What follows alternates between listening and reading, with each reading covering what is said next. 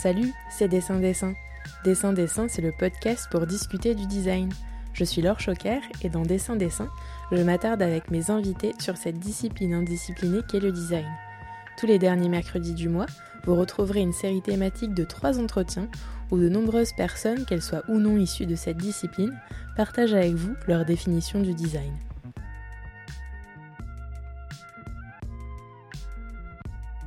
Début octobre, j'avais lancé un appel en story sur le compte Instagram de Dessin Dessin pour que vous puissiez, vous, chers auditeurs et auditrices, me contacter si vous connaissiez quelqu'un qui connaît quelqu'un, ou bien si vous-même, vous travaillez sur le sujet de la mort dans vos pratiques. Quelle ne fut pas ma surprise en découvrant le message de la designer graphique et artiste Aglaé Miguel, fidèle auditrice du podcast, qui m'écrivait en quelques lignes Bonjour Laure, je développe une recherche autour des cires de deuil, une multitude de traditions funéraires oubliées du Pays basque et des Pyrénées. Les thématiques du funéraire et du deuil sont riches et pas nécessairement glauques. Il ne m'en fallait pas plus pour attirer ma curiosité et désormais la vôtre, je l'espère.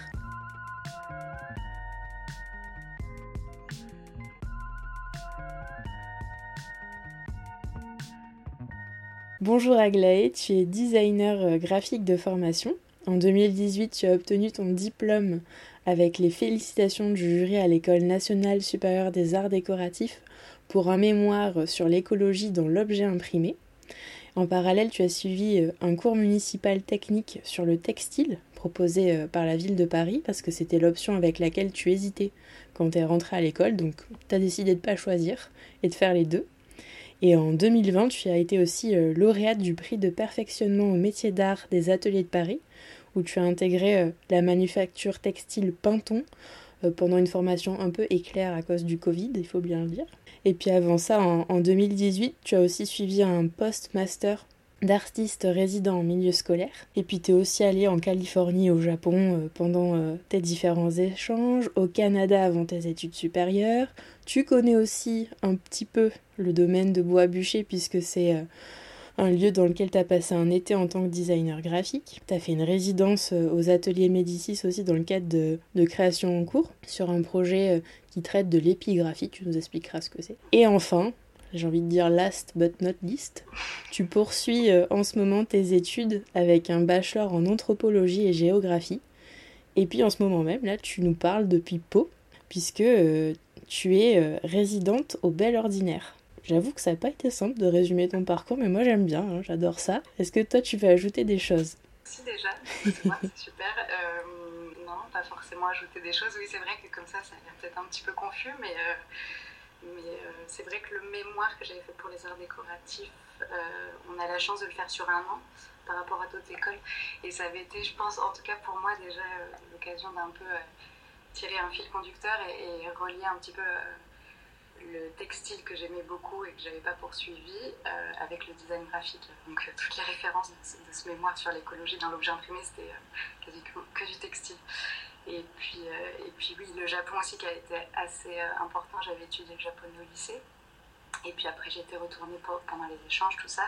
Et j'ai fait mon diplôme sur beaucoup autour du mouvement Mingei, en fait, qui parlait de l'artisanat, qui me permettait de, voilà, de faire des, comment dire, des productions un peu écologiques, tout ça il y a des beaux programmes quoi. AIMS, euh, artistes intervenants en milieu scolaire et création en cours, c'était aussi euh, vraiment intéressant pour, euh, pour tout le côté transmission qui m'est vraiment cher de ne pas juste faire ma petite pratique seule. Donc, donc ouais, et là je suis au Bel Ordinaire et c'est vraiment très très chouette. Donc c'est vrai qu'on est, je suis deux semaines de résidence, le timing est, est parfait.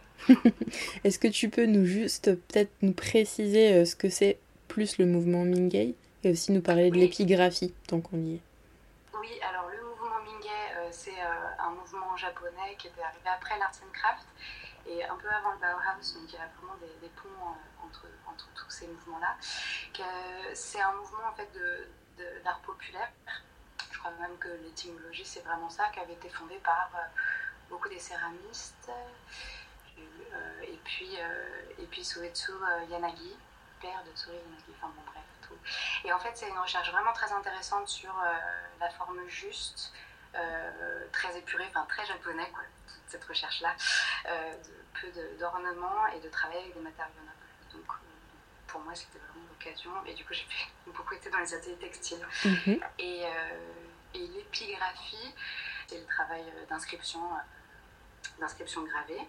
Euh, mais ce qui est aussi joli, c'est qu'une épigraphe, c'est quand elle est texte euh, d'introduction, des citations avant un texte.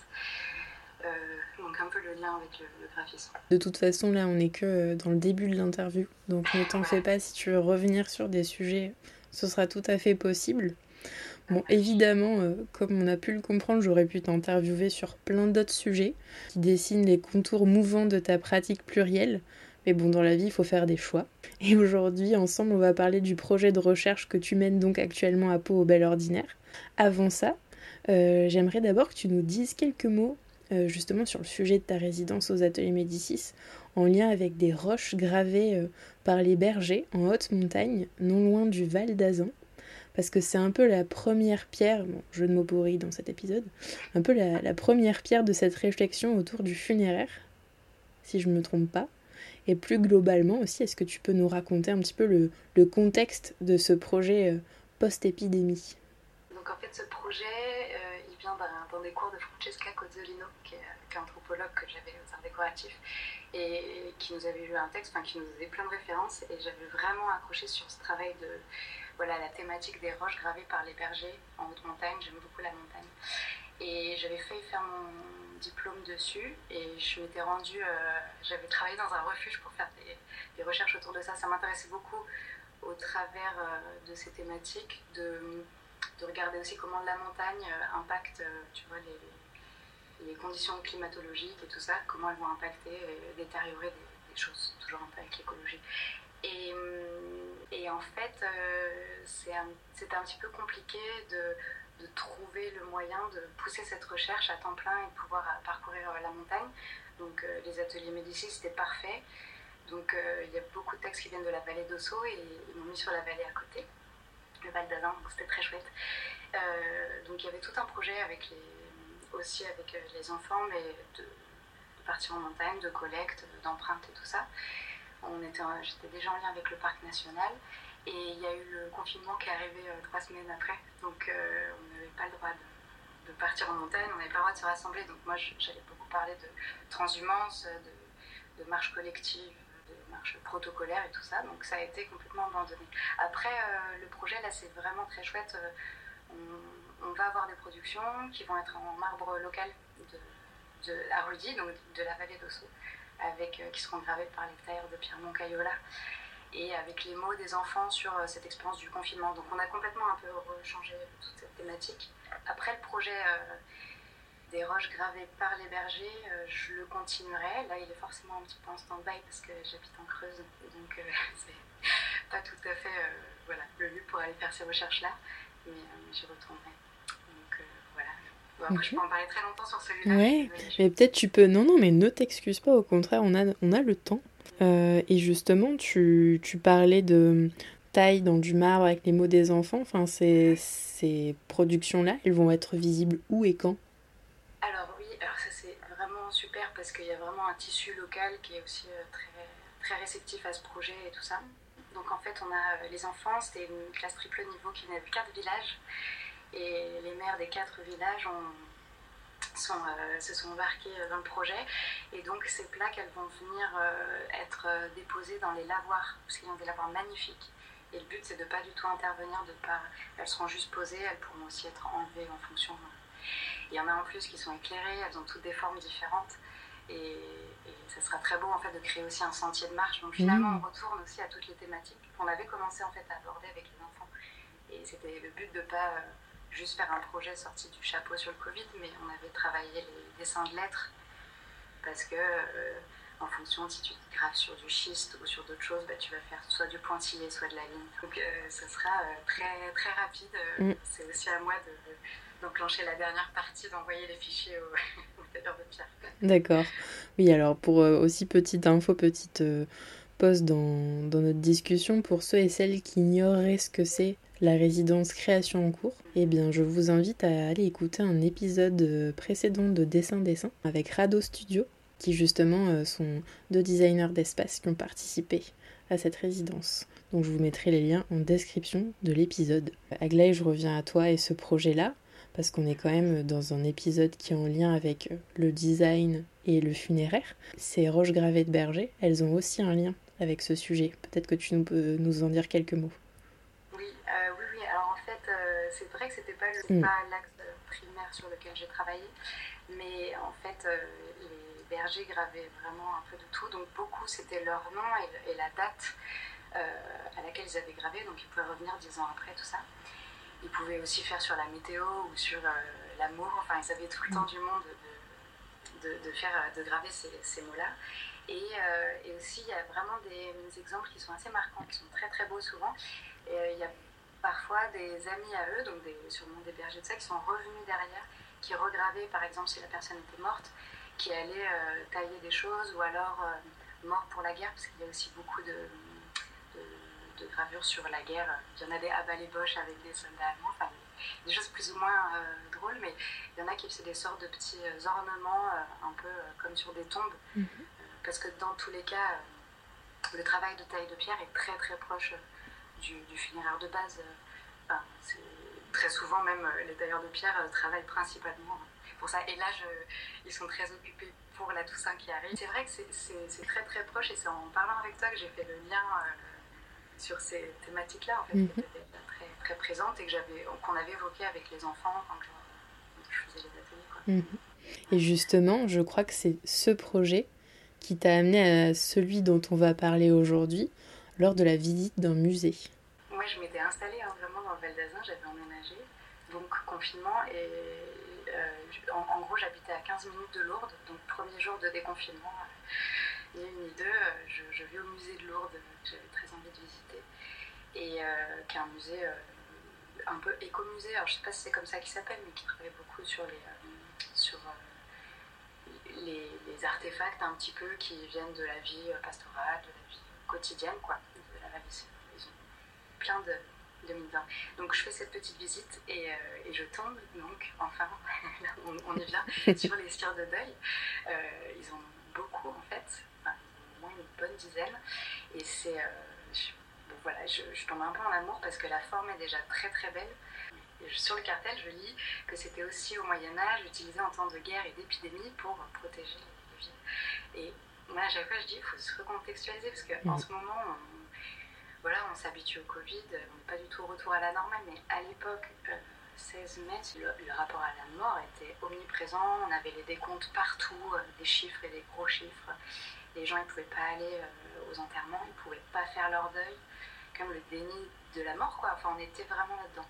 Donc le fait de lire ce texte qui, pendant probablement 50 ans, était dans ce musée, et là, d'un coup, qui reprennent une sorte de... une relecture complète, euh, c'était assez saisissant, quoi. Euh, donc euh, après, le, donc il y avait l'appel à projet pour le bel ordinaire, puis à ce moment-là, donc je, je, proposais un truc avec des poulies, des, pierres, enfin bon, et du coup je me suis dit, hmm, bel ordinaire c'est en Béarn, donc c'est dans les territoires il y avait ces cires, et, et je me suis dit, bon là, il faut que je fasse quelque chose autour de ça. Donc euh, j'ai proposé, euh, j'ai bachoté pendant. Puis, voilà. Et j'ai proposé un projet euh, qui a encore beaucoup évolué depuis, parce que mm. ça fait plus d'un an maintenant. Ouais. voilà, ça c'était la, la de, ce projet-là. Mm, mm. Et c'est le projet de recherche dont on va discuter, hein, qui est un rapport avec la mort, qui est le thème de la série d'épisodes d'aujourd'hui. Une mort qui n'est pas nécessairement glauque et qui a de multiples facettes. Hein. c'est ce que tu m'as écrit sur Instagram euh, suite à l'appel que j'avais lancé et je me suis dit mais c'est exactement ça en fait de ce dont j'ai envie de parler euh, dans cette série d'épisodes. Et en fait ta recherche finalement elle réunit ton intérêt pour le textile, le fil en fait, si j'ose dire, euh, puisque cette cire de deuil c'est de la cire filée, tu vas nous en parler. elle canalise aussi le graphisme, l'écologie et l'artisanat. Et c'est un projet au sein duquel tu collabores avec Sœur Françoise. Donc, est-ce que tu peux arrêter ce suspense insoutenable et nous dire euh, plus précisément ce que c'est les cires de deuil, ce que tu fais avec Sœur Françoise euh, Enfin voilà, en plus je crois que c'est là, tu nous parles vraiment en direct de Pau et c'est ton deuxième temps euh, de résidence, hein, si je me trompe pas, puisque tu y étais déjà en juin. Donc voilà, raconte-nous un peu les, les coulisses, le projet, tu peux, tu peux y aller dans les détails. Ok, ok. donc les cires de deuil, parce que là c'est un peu dur à imaginer juste avec la parole, mais donc c'est vraiment un fil qui fait 8 mm de diamètre parce que c'est déjà très dur d'atteindre ce, diamètre-là. Mm. Euh, et ensuite, euh, cette cire, elle va être, quand elle est un petit peu tiède, travaillée. Et il y en a des formes, il y a des cônes, il y a des, bobines, il y a des carrés. Et puis ça peut devenir, euh, enfin, ça peut soit être très modeste, parfois c'est même juste un cercle. et parfois ça peut être des choses vraiment. Avant, ils avaient un savoir-faire assez incroyable là-dessus. Et donc des croix entières avec des ornements très quasiment excentriques.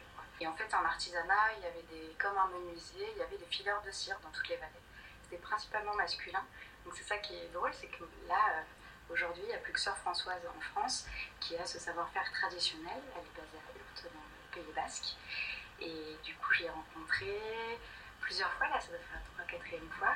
Et c'est vraiment un échange euh, incroyable. Déjà, elle est d'une générosité. Euh, vraiment, elle m'a tout partagé, alors que, je sais pas, quelque chose euh, autour de la religion, tout ça, je ne savais pas en y allant comment aussi, euh, voilà, sur quel pied danser un petit peu. Et elle a été vraiment très ouverte. Donc, euh, à la base, j'avais postulé avec l'idée d'en faire une énorme version avec un très gros diamètre, en me disant oui, ça va pousser un peu les possibles de l'artisanat, parce qu'on a toujours envie en fait d'aller tétiller l'artisan pour faire quelque chose qu'il a pas envie. Et puis en fait, très rapidement, autour des, des échanges qu'on a eu avec elle, je me suis rendu compte que c'était complètement infaisable parce qu'en fait, euh, la cire, euh, je pense à chaque fois les gens, les gens qui la travaillent euh, rigolent quand je dis ça parce que c'est déjà très très capricieux en termes de chaleur, ça peut casser si c'est trop froid, ça colle si c'est trop chaud, tout ça. et sœur Françoise, par exemple, elle refuse que qui que ce soit soit là les jours où elle file. Parce qu'en fait, si elle fait un geste qu'elle tourne la tête, bah, elle peut casser ses 50, 100 mètres de, fil de cire. Donc, euh, donc voilà, j'ai revu euh, plus modestement mes, mes, envies en me disant, voilà, il faut faire avec euh, ce qui est ce qui est là.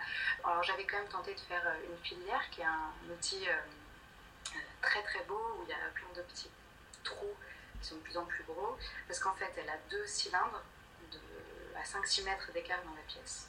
Ce sont des cylindres d'il y a très longtemps en, bois, enfin, voilà, tous les, toutes les pièces sont très vieilles il y a une bassine de cire au milieu dans lequel euh, la mèche de coton mhm. passe dans le trou le plus fin, ce qui enlève l'excédent de cire. Et à tout ça, c'est qu'il faut que tous les paramètres de température à chaque euh, du début à la fin de la chaîne soient, respectés. Bon, je pourrais parler des aspects techniques très mhm. En fait, non, mais du coup, ces deux cylindres de bois, en fait, c'est quoi? C'est des extrudeuses? Comment ils fonctionnent? Ah oui, d'accord. En fait, il y a la, la, cire filée la, avec la mèche au milieu qui vient s'enrouler autour des cylindres. D'accord. Elle va faire des allers-retours en fait, et à chaque fois, elle va passer sur des diamètres plus gros. Et la filière avec les trous permet mhm. de régulariser complètement euh, le diamètre. D'accord. C'est vraiment couche par couche que tu augmentes le, diamètre. C'est pour ça que ça crée un cône en fait à la fin. Alors ça fait pas, forcément. un cône. Non, le cône c'est après. Ok. elle, elle a sa grosse bobine en fait, c'est l'équivalent sur son cylindre, elle obtient une grosse bobine. Mm J'en ai un là à côté de moi. Et euh, après, elle, elle a des sortes de matrices euh, en métal, par exemple, donc un cône. Et elle, elle va venir les, les, travailler dessus. Ok, ça marche. Et après, il y en a des, bon, il y en a des formes vraiment euh, incroyables parce que pour un, pour un village qui est dans le sud-est des Pyrénées, là, elle fait plus de 150 mètres et ils en font toute une spirale et qu'ils érigent comme ça, ils font toute une procession. Donc après, elle, elle est ouverte aux, voilà, aux, formes différentes. Ouais, ouais, ouais. tout le temps. D'accord. Oui, parce que je crois que j'ai lu, j'ai lu euh, qu'elle euh, elle filait que deux fois par an, c'est ça, en plus. Oui, c'est ça. Alors parfois, elle, elle, le fait un tout petit peu plus, mais mhm. oui, c'est ce qu'elle me. Elle attend que ce soit des, des bonnes journées et, et, et, tout le monde dans l'abbaye est au courant qu'il ne faut pas rentrer dans le bâtiment. enfin, c'est ce qu'elle m'a dit. Hein, mais... Mm, mm. Ça demande de la concentration. Et tu l'as rencontré comment alors? Eh ben, je, je, me suis rendue, euh, je, je l'ai appelée euh, quelques fois. Et puis, donc là même, elle m'a prêté, euh, un livre qui est vraiment passionnant. Mm. Et puis, voilà, dès que j'ai l'occasion, bah, avec la résidence du Bel Ordinaire, d'être localement là, je vais la rencontrer. Et, à chaque fois, je, elle est très, très, très occupée. Et, et, elle prend à chaque fois le temps, donc j'ai beaucoup de chance. Trop bien, trop trop bien. Là, c'est ton deuxième temps de résidence, euh, on va dire euh, en octobre. Tu y es pour deux semaines, c'est ça? Mm-hmm. Un peu plus, oui. Mais tu as, as, fait une première visite en juin. Qu'est-ce que tu as fait pendant cette première étape en juin? Raconte. Alors, euh, donc c'était vraiment beaucoup de la recherche. Je me suis pas forcée à avoir de la production. C'est ça le luxe aussi de cette mm. résidence où ils étaient vraiment là pour m'accompagner. Alors ça a été l'occasion d'aller aussi voir les archives de Bayonne. Euh, ils ont été vraiment super, donc ils en ont, euh, ils en ont quelques-unes. Euh, et puis là, j'ai découvert qu'il y avait aussi, donc je savais qu'il y avait les paniers, mais il y avait aussi plein de, de napperons. donc c'est des petits éléments comme ça, je reviendrai peut-être après dessus. Et puis et en fait, ça a été beaucoup de, de rassembler tout ça, d'aller à la rencontre aussi des l'équipe du musée de Lourdes. En fait, euh, avec Florence, la directrice du Bel Ordinaire, c'est vrai qu'elle aide aussi beaucoup à faciliter ça. Et, en fait, ce qui est très intéressant, c'est de voir qu'il y a vraiment un intérêt euh, quasi collectif pour ça. Quand j'en parle, tout le monde, ça touche tout le monde, mais que ce mhm. soit bien sûr les gens qui ont les collections, mais même euh, chaque fois que j'évoque, déjà c'est très beau, donc même si on n'est pas touché par la spiritualité, par le deuil, voilà, l'objet en soi, l'artisanat, est quelque chose d'assez fascinant. Et donc, euh, donc c'était mettre en place un peu tous ces, tous ces ponts-là. Euh, beaucoup de collectes, donc autant de, textes, de matériaux, mais donc euh, j'étais allée, il y a les Emmaüs de Pau, mm. tous les résidents du Bel Ordinaire de faire un tour à chaque fois ouais. parce que doit être le plus grand de France ou un des plus grands. On y, on y reviendra dans l'interview, ah tu me diras ce que tu es allé récupérer à l'Emmaüs. Ouais, ouais. ouais, donc premier travail vraiment, enfin première, premier temps de collecte, de recherche, de d'acculturation en fait au sujet. Et là, en ce moment, tu es plus sur la redéfinition un peu du, des contours de ton projet, c'est ça? Oui, en fait, à la fin de la première résidence, c'est vraiment là où la, ce textile euh, m'est un peu apparu parce que comme j'étais à côté de ces napperons, je commençais à me dire, donc là, je suis d'une part, je poursuis vraiment euh, toute la partie documentaire, le travail mhm. de mémoire. Donc mhm. je vais vraiment, j'essaie de collecter encore plus que les écrits, les paroles. Oui, tu as fait un appel à témoignage d'ailleurs. Je voulais en parler de ça. Mais euh, est-ce qu'il est toujours effectif? Est-ce que s'il y a des gens qui écoutent, ils peuvent témoigner? C'était hyper important. Il faut que tu nous racontes aussi euh, ce témoignage que tu as mis en place. Bah alors là, je, donc, vais dans beaucoup d'églises euh, pour le mettre, parce que forcément, les gens qui connaîtront plus, ce sera, ce sera les gens parce que c'était dans les cérémonies, oui, en fait, j'ai même pas expliqué que les cires de deuil, oui, la base, étaient utilisées surtout pendant les enterrements. Euh, et aussi, euh, pendant souvent une année pendant le deuil, elles étaient allumées à l'église euh, pour toute la cérémonie. Elles représentaient autant le ou la défunte, mais aussi la vie éternelle. Et du coup, elles se consumaient au fur et à mesure. Mais après, il y a tout un. Il y a aussi plein d'autres choses. Les, petits bouts, on l'appelle candélou, en fait, ça a des, mm. mais il y a plein, plein de rituels, en fait, dans chaque vallée. Parfois, c'était les enfants quand on avait un petit bout. Parfois, on le mettait dans le, cercueil. Enfin, en fait, c'était toujours différent. Parfois, c'était porté autour du bras en tant que bracelet, euh, parfois dans des, dans des sacs, sur des tapis. Donc, vraiment, le textile est omniprésent. Donc, euh, tout ça pour dire, euh, c'est vraiment les gens qui, qui, ont pu aller dans des cérémonies religieuses plus jeunes. Oui, parce que c'était une pratique du XXe siècle, il hein, faut le préciser aussi, ça. Oui, elle est quasiment perdue, même mm. si de temps en temps les gens, mais c'était complètement commun, enfin, c'était quelque chose tellement quotidien que peut-être que ça n'a pas euh, été autant conservé que ça. Mm. Et, et, en allant dans. Je allée dormir dans un monastère euh, dans les Pyrénées, et c'est là où, un peu la première fois, j'évoque le sujet. Sur six personnes, il y en avait deux qui connaissaient totalement, parce que, dont euh, le Béarn et l'autre personne qui était de Bigorre. Et en fait, alors, ils connaissaient plus, mais déjà de leurs grands-parents, en fin de compte. Mais ils en avaient vu quand ils étaient jeunes, en fin de cœur, tout ça. Mm-hmm. Donc là, je, vais un peu partout. Euh, aussi, euh, comme c'est sur le territoire basque, euh, ils ont plein d'associations aussi, tout ça. Donc pour l'instant, c'est tout nouveau. Ça fait une ou deux semaines que je lance ce, petit appel à témoignage, mais j'espère collecter des choses. J'aimerais bien qu'il y ait des gens qui en aient dans leur collection, mm. ou des photos, des choses comme ça, pour compléter un peu les collections. Et, et puis voilà, même la parole, je me dis enregistrer toi, tu mm. connaîtrais là-dessus, tu saurais me guider là-dessus pour faire des entretiens. C'est pas trop euh, mon médium, mais euh, je me dis qu'il y a quelque chose, voilà, un peu sur tous les sens à, à, développer autour de ça. Donc vraiment, je poursuis la partie documentaire vraiment à fond là, sur, cette, sur ce deuxième temps. Et ensuite, j'avais envie aussi de passer à l'action, à produire. Mhm. C'est-à-dire que c'est c'est vraiment un matériau très intéressant et j'ai envie de, de m'y confronter. Donc je me suis dit que pour essayer, voilà, en fait je pense qu'on le sent déjà, je, je, pars un peu dans tous les sens, mais ce projet... Mais non, mais c'est normal, attends, t'es dans ta recherche, non mais c'est vrai, il faut quand même le souligner. Euh, moi dans Dessin Dessin, j'ai rarement eu l'occasion euh, de parler à des gens qui étaient dans leur phase de recherche. Souvent c'est des personnes qui avaient terminé leur phase de recherche, donc c'était beaucoup plus simple à expliquer. Et justement, c'est ce qui est intéressant avec toi, c'est que cette fois-ci, ben, c'est une recherche qui, qui est en cours. Je suis en plein, plein dedans, Et oui. en plein dans, dans la suite.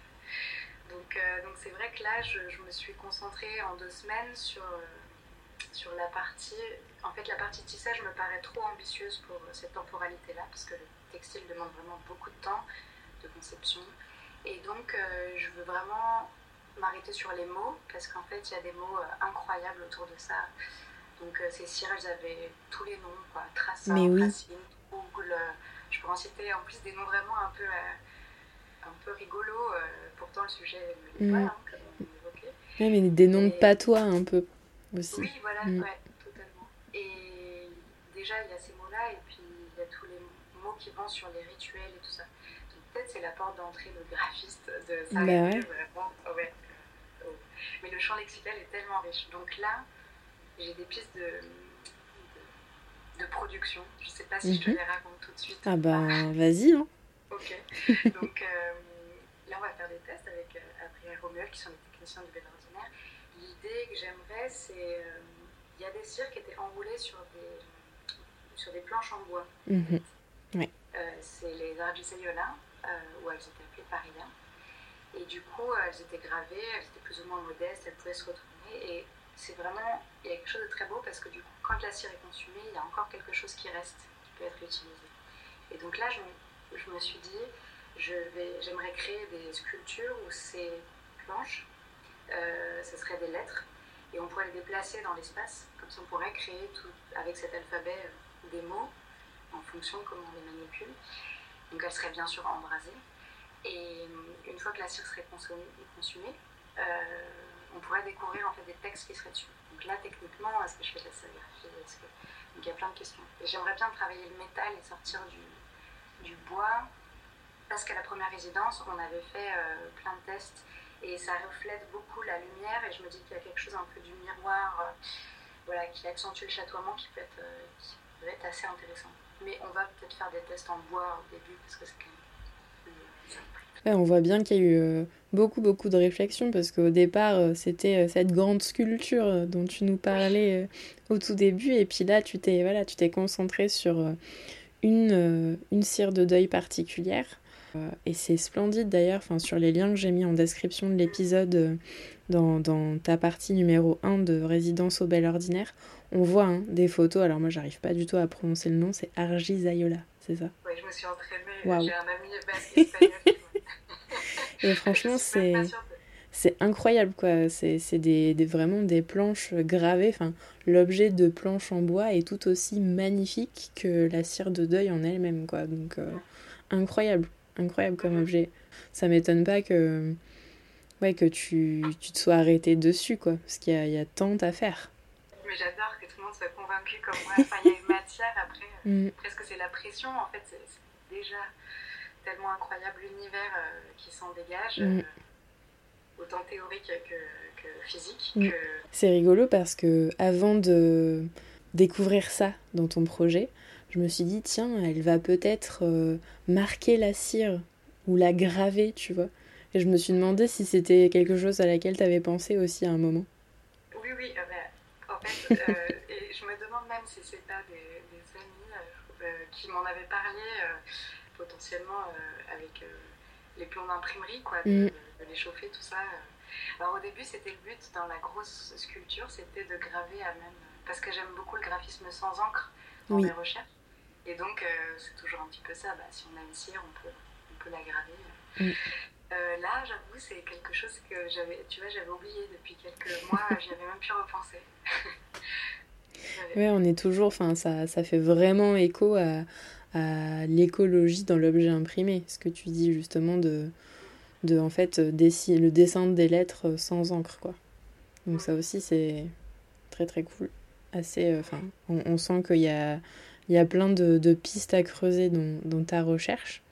Et donc voilà, hein, c'est vraiment un des vecteurs centraux euh, dans ta démarche, c'est l'écologie. Tout à l'heure, tu nous, tu nous parlais de ta petite escapade euh, au Emmaüs du coin, de Naperon aussi. Donc moi, je me demandais en fait pourquoi tu étais allée à Emmaüs, qu'est-ce que tu as récupéré, enfin, qu'est-ce que tu vas faire avec tout ça? J'étais allée chercher deux choses, donc des napperons, euh, parce que euh, en fait, moi j'en collectionnais déjà, euh, parce que je trouve ça très beau. J'ai des envies de typo sur, en napperon, quoi.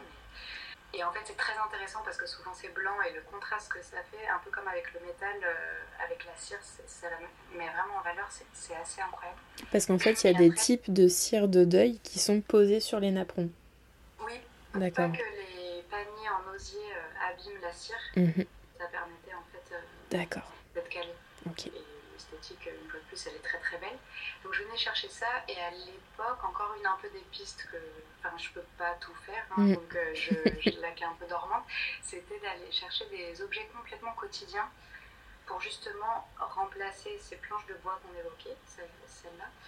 Et j'avais envie, encore dans ce travail un peu en volume, euh, de travailler. Alors je savais pas, hein, j'étais même ouverte à des bidons plastique ou des choses, je me disais ça aurait été intéressant de, de rouler de la cire dessus. Et en fait, parfois on ne sait pas trop, mais je suis ressortie qu'avec des objets en verre, alors je ne sais pas trop pourquoi.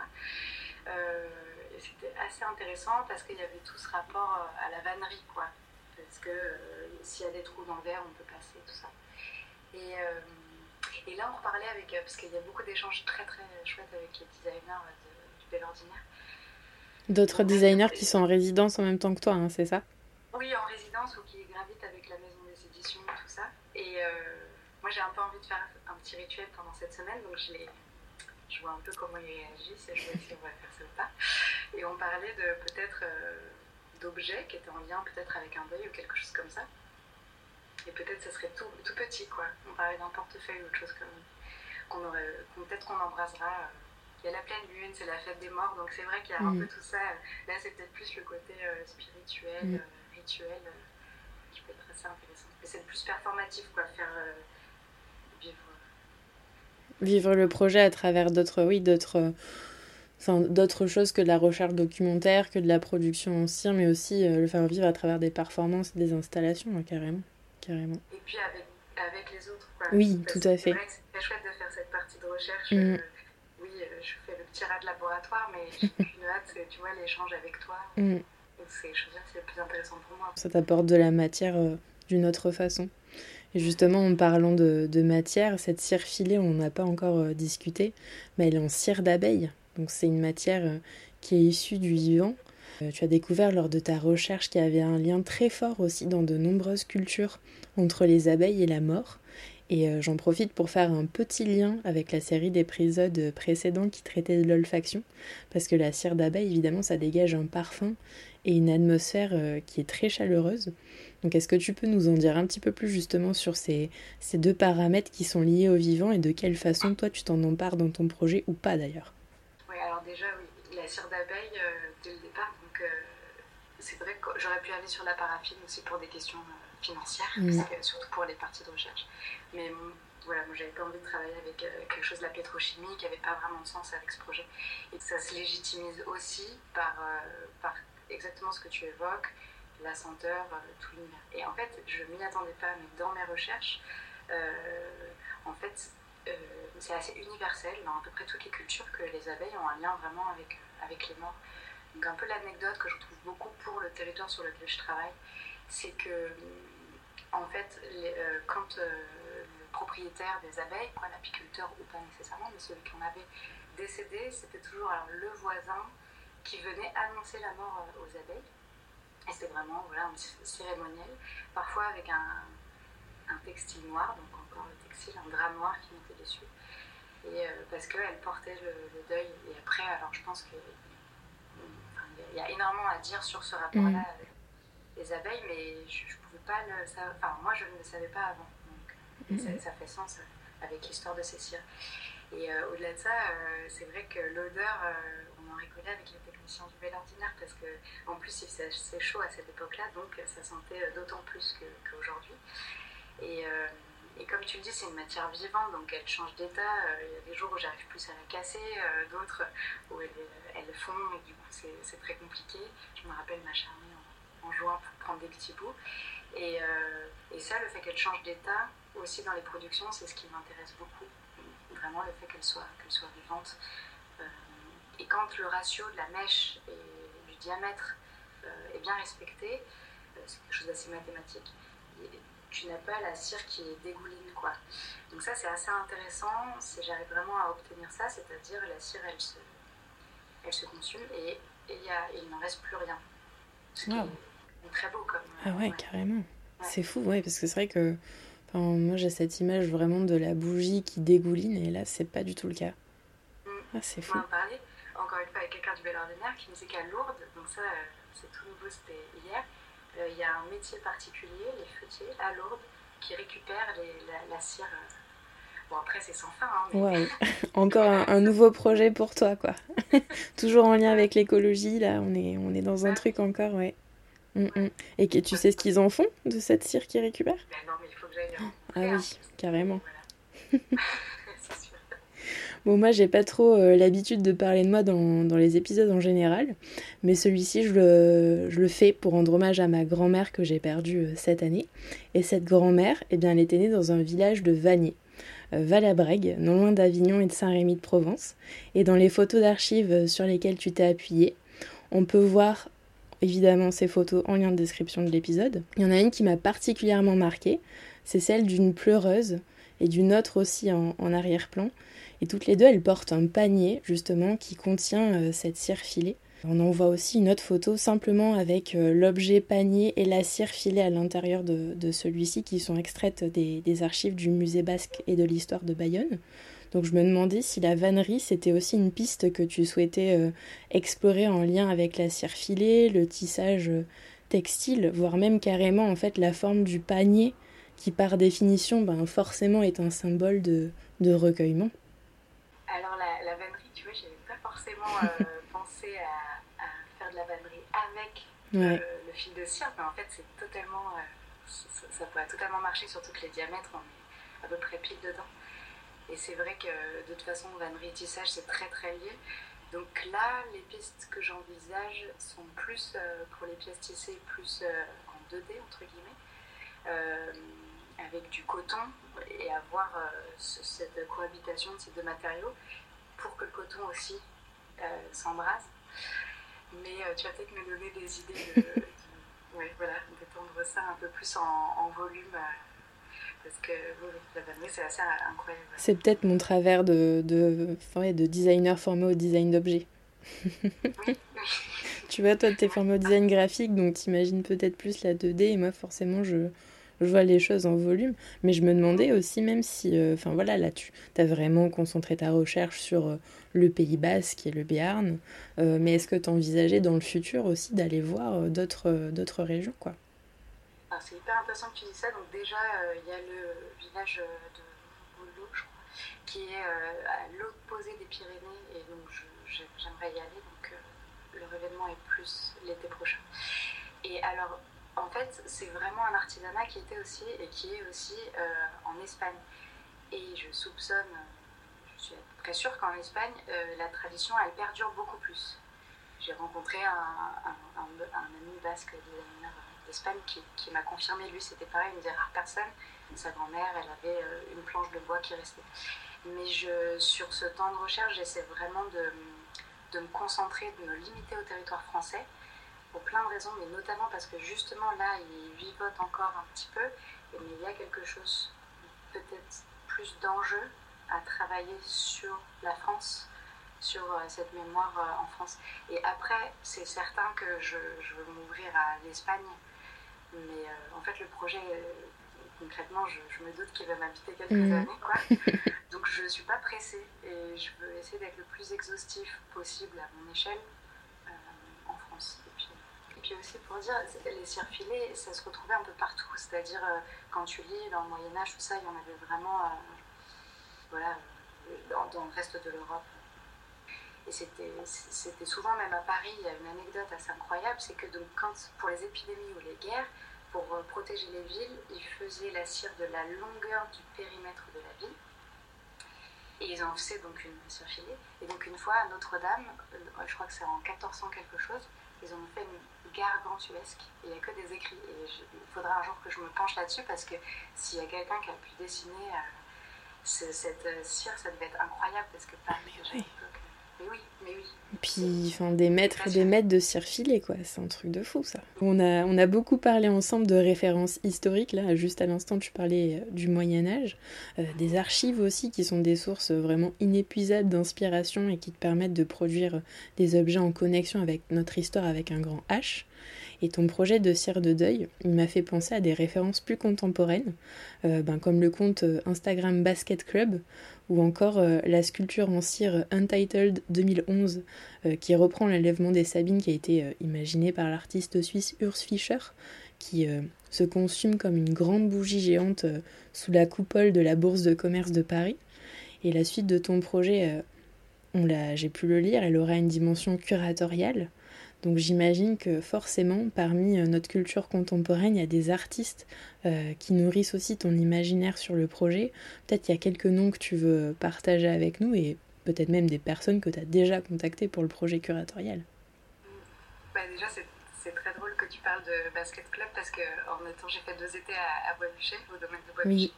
Donc j'ai rencontré euh, Bergène Pot, il y a Samy Rio aussi, je crois. et puis aussi, encore domaine de Bois-Bûcher, il y a Marlène Wissou travaille beaucoup avec euh, la cire des abeilles, euh, qui, est, basée euh, en Ile-de-France.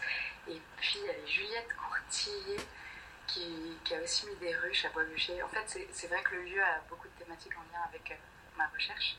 Mais alors, j'ai pas encore contacté de, gens, mais c'est vrai que effectivement, j'ai ce projet un petit peu qui viendra pas tout de suite, je pense, mais un peu de passer euh, plus dans la partie curatoriale. En fait, ce qu'on disait à chaque fois, même toi, tu vois, il faudrait que je t'invite pour faire les paniers. mais, euh, Carrément. En fait... non, mais c'est vrai que euh, j'ai aussi très envie de voir d'autres personnes s'emparer, que ce soit de l'artisanat, mais de la thématique. Et en fait, aussi du deuil, parce que le deuil, on parle d'archives et tout ça, mais c'est rare où enfin, il y a un vrai enjeu de comment montrer les archives euh, en lien avec le funéraire. Donc le musée basque et le musée de Lourdes le font, mais c'est assez rare. Et s'il y a une pratique un peu contemporaine, je pense qu'il peut, euh, peut donner un nouveau regard là-dessus. Et puis c'est ce qu'on évoquait au tout début. Le, moi, ma manière euh, d'appréhender ça, c'est j'ai pas envie de tomber dans l'écueil de ni quelque chose de complètement glauque. voilà parce que c'est déjà un sujet lourd, c'est déjà un sujet personnel et qui peut être très douloureux. Et en même temps, j'ai pas du tout envie d'aller dans le côté euh, kitsch, euh, mm. m'as-tu vu pour que rendre la mort sexy. Mais en même temps, je dis ça, mais je suis pas réfractaire s'il y a des gens, si tu vois, j'invite à ce qu'ils aillent là-dessus. Moi, j'essaie de faire un petit peu un petit travail de funambule, de m'y tomber. Je sais pas si je réussirai à m'y tomber dans l'un ou l'autre de, de ces écueils-là. Mais je pense que tu vois, il y a la partie documentaire, il y a la partie moi, j'ai envie de faire des productions avec ça. Euh, voilà, donner à voir aussi cette recherche. Et puis, il y a quelque chose aussi de, partager la, pépite, quoi. Et là, c'est aussi avec ce podcast-là, c'est de dire, mais regardez, c'est incroyable ce, ouais, ce bout d'histoire qu'on a et, qu'on a peut-être beaucoup, enfin, qu'on a oublié, quoi. Mm ce serait bien dommage aussi de ne pas partager euh, tout ce travail de récolte d'archives et, de processus de recherche avec nos auditeurs et nos auditrices. Tu m'as fait part de ta volonté euh, de la diffuser à travers aussi un projet d'édition et d'atelier de médiation. Donc euh, ça c'est pareil, j'imagine que tu en es encore au balbutiement, mais peut-être que tu as réfléchi déjà à des petites pistes. Oui, bah, la question c'est vraiment comment articuler tout ça de manière digeste. Et puis ensuite, forcément, la matérialité, ce sera hyper intéressant. Euh, voilà, quel, euh, quel matériau, euh, quel processus d'impression, est-ce que ça peut être en lien Parce que la cire, il y a le batik, tout ça. Donc, c'est vrai que c'est. oui, c'est encore le début, mais c'est certain que j'ai vraiment envie d'en faire une édition. Et, Et peut-être que ce sera moins mettre en avant ma production à ce moment-là, mais beaucoup plus me mettre en retrait, peut-être au retour de graphiste qui. peut-être que ce sera les entretiens si j'arrive à en avoir, tout ça. Mais. Mais bon, c'est certain qu'en étant designer graphique, je peux que me réjouir de cette collecte pour, pour, en faire quelque chose. Trop chouette. Oui, parce qu'on l'a pas précisé, mais en fait, là, tu en es vraiment au, dernier moment un peu de ta résidence à Pau, puisque tu termines le 28 octobre, hein, c'est ça Oui, c'est ça, c'est dans une dizaine de jours. Ouais. Donc euh, vraiment, c'est, c'est chouette parce qu'on assiste au, au, au, début de ton projet finalement. Ouais. Mm. Oui, après, on point euh. Il faudrait que je fasse ça. Ça fait plusieurs fois déjà qu'on me fait, qu'on me fait la réflexion. Surtout des, des projets comme ça de, de recherche euh, où forcément tu as envie d'en rediscuter euh, quelques années plus tard. Quoi. Oui, ça aussi, tu, tu m'ouvres encore une piste pour le podcast. J'ai la pression en Bon, Aglaé, ben, pour conclure, tu vas pas échapper à la question rituelle de dessin-dessin, qui est est-ce que selon toi le design est définissable? Si oui, quelle est sa définition? Et sinon pourquoi? Alors, euh, c'est une hyper bonne question. Je sais pas si je vais bien l'articuler, mais pour moi, c'est vraiment, euh, vraiment une méthodologie, quoi, une méthodologie et beaucoup de contraintes. Euh, peut-être même par la contrainte. Mais en fait, euh, souvent les gens me disent que c'est parce que tu réponds à un client. Moi, j'avoue que j'aime beaucoup penser aussi qu'on peut se mettre nos propres contraintes euh, et nos propres enjeux. C'est sûr qu'on parle toujours de problématiques. Il y a un problème et c'est comment tu peux euh, le résoudre. Et pour, ouais, par une série, tu vois, la contrainte comme outil, en fait, par une série de, ouais, de contraintes. Je pense qu'on a tous le but ultime du designer, c'est peut-être de réussir à, contorsionner la contrainte euh, à la problématique pour réussir à, produire quelque chose. Je ne sais pas si, ça fait beaucoup sens ce que je dis, mais tu vois, je me dis c'est une méthodologie, c'est ce qui fait que c'est universel, c'est sur plein de pays, c'est sur plein d'échelles. Tu vas du design textile à même euh, la bah, scénographie ou des choses plus en volume, mais on parle toujours de design. Donc en fait, ça peut vraiment euh, s'appliquer à plein de choses. Donc, ouais. on sent que je suis au balbutiement de ça aussi, tu vois. bah écoute, merci beaucoup. Bah, merci à toi. C'était chouette. Aglaé est donc une contorsionniste funambule aguerrie. J'espère que comme moi vous avez hâte de voir la suite de sa recherche sur la cire de deuil. Continuons la discussion sur ce sujet mortel en dernière et troisième partie de cette série avec la designer graphique et d'interaction Juliette Pereira qui va nous parler de la mort dans les jeux vidéo. Dessin Dessin est un podcast natif, indépendant et non sponsorisé. Alors si vos oreilles ont apprécié cet épisode, n'hésitez pas à ouvrir le débat en glissant des commentaires et des étoiles sur votre plateforme d'écoute favorite et à en parler autour de vous. Pour ne louper aucune info, vous pouvez aussi suivre Dessin Dessin sur Instagram. N'oubliez pas non plus que toutes les références abordées dans l'épisode se trouvent dans la description de celui-ci. A très vite